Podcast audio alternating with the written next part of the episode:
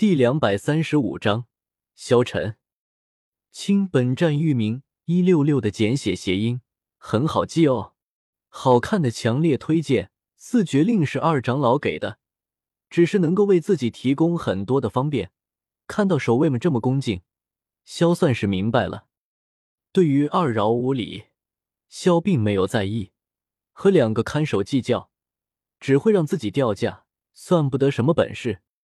没有理会二人，萧直接进入了决斗场，直到萧的身影不见，两人这才站起身来，擦了擦额头上的冷汗，大口喘了一口气。有趣。接到对方，一位青年男子看到决斗场门前的一幕，嘴角微微上扬，随后也是走了过来。原本对于决斗场这个地方，他是不怎么在意的，毕竟决斗场多算是娱乐场所。所谓的决斗，更多算是比试，当不得真。当然，这并不是比试的双方假打，关乎武者脸面，没有人会去让你。只不过，比试终究是比试，而不是生死相搏。和比试相比，他更加渴望酣畅淋漓的战斗，而不是软绵绵的试探，最后点到为止。不过，他现在似乎有了新的猎物。一个从来不认识的高手，而且他从对方身上还感觉到了压力。大人看到男人走过来，两个侍卫看清对方容貌，一颗心顿时提到了嗓子眼，连忙行礼道：“对此，男人默然点零头。两位侍卫也是识趣的让开亮句，并没有阻拦。待到男子进入决斗场。”两位看守顿时坐在林上，胸口剧烈起伏，显然有些缓不过来。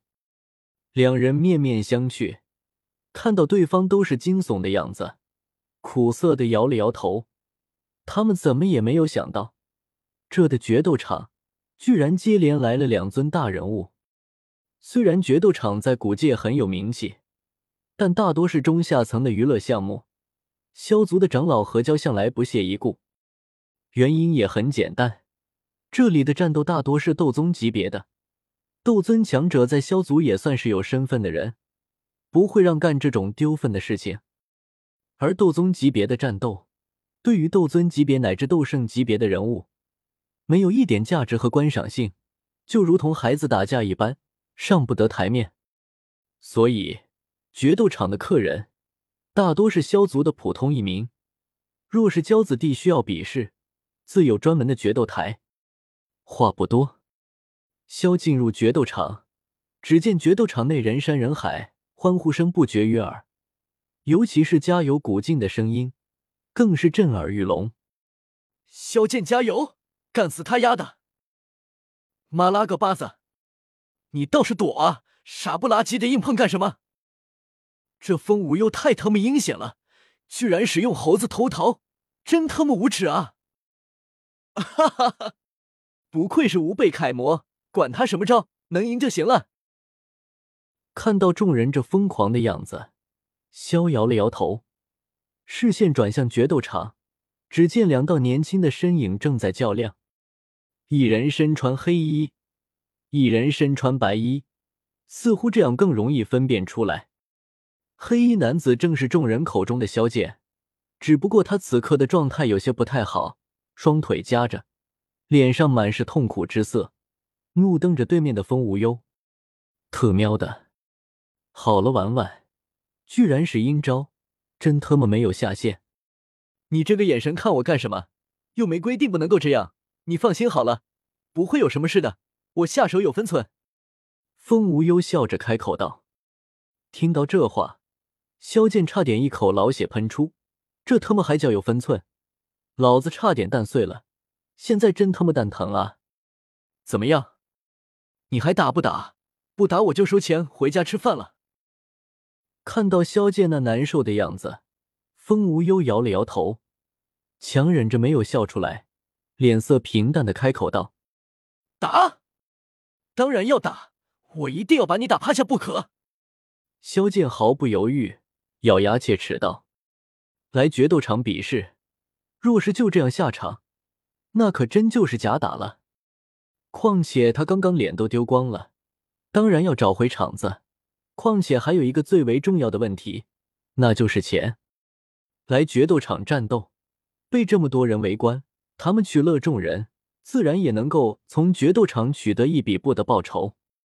根据输赢结果，比试双方胜者的奖励更加高。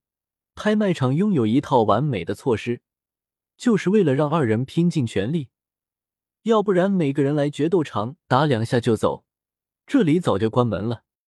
好，那就来吧。闻言，风无忧并没有丝毫的意外，就算是萧剑投降，他也不可能就这么让萧剑离开。他可不想让决斗场终身禁赛。二饶较量再次展开。萧就在看台上静静的看着，虽然二饶实力他动动手指就能够秒杀，不过有时看看戏也是挺好的。偷得浮生半日闲，往来不知几春秋。兄弟很是面生啊！正当萧看的有味时，一道刚毅的声音响起。萧扭头看去，只见一个年轻男子向着自己走了过来，一头黑色长发飘逸十足。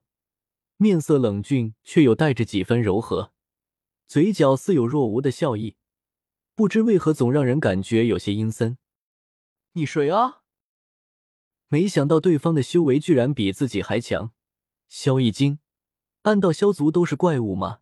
随后好奇的开口道：“不过这语气听在南饶耳中，倒是觉得有些刺耳，觉得是在挑衅自己似的。”在下萧晨，不知道兄弟是。男子忍着没有动怒，笑着拱了拱手，开口道：“萧晨，哎呦喂，又他妈是熟人啊！”听到这个名字，萧瞳孔一缩，自己又遇到了一个活着的老祖宗啊！萧晨的名头，萧自然知道，虽然没有萧玄那般耀眼夺目，但也是萧族赫赫有名的骄。记得元昭里面所。对方似乎现在还活着，就在妖火空间里面，而且是五星斗圣修为，血府支撑，妥妥的大佬级别人物。而且这修为还是一千多年前的修为，要是对方不被妖火空间迷住，怕是也是成成星斗圣啊。当然，若是对方没有如此，怕是最后也是落得个生死道消的下场。看到萧反应这么大。萧晨神情一怔，有些好奇。若是对方是惊讶的神情，也算救了。但你一副见了鬼的样子，把老子当成神奇宝贝了，算是怎么回事？自己啥时候成了珍稀动物了？一六六阅读网。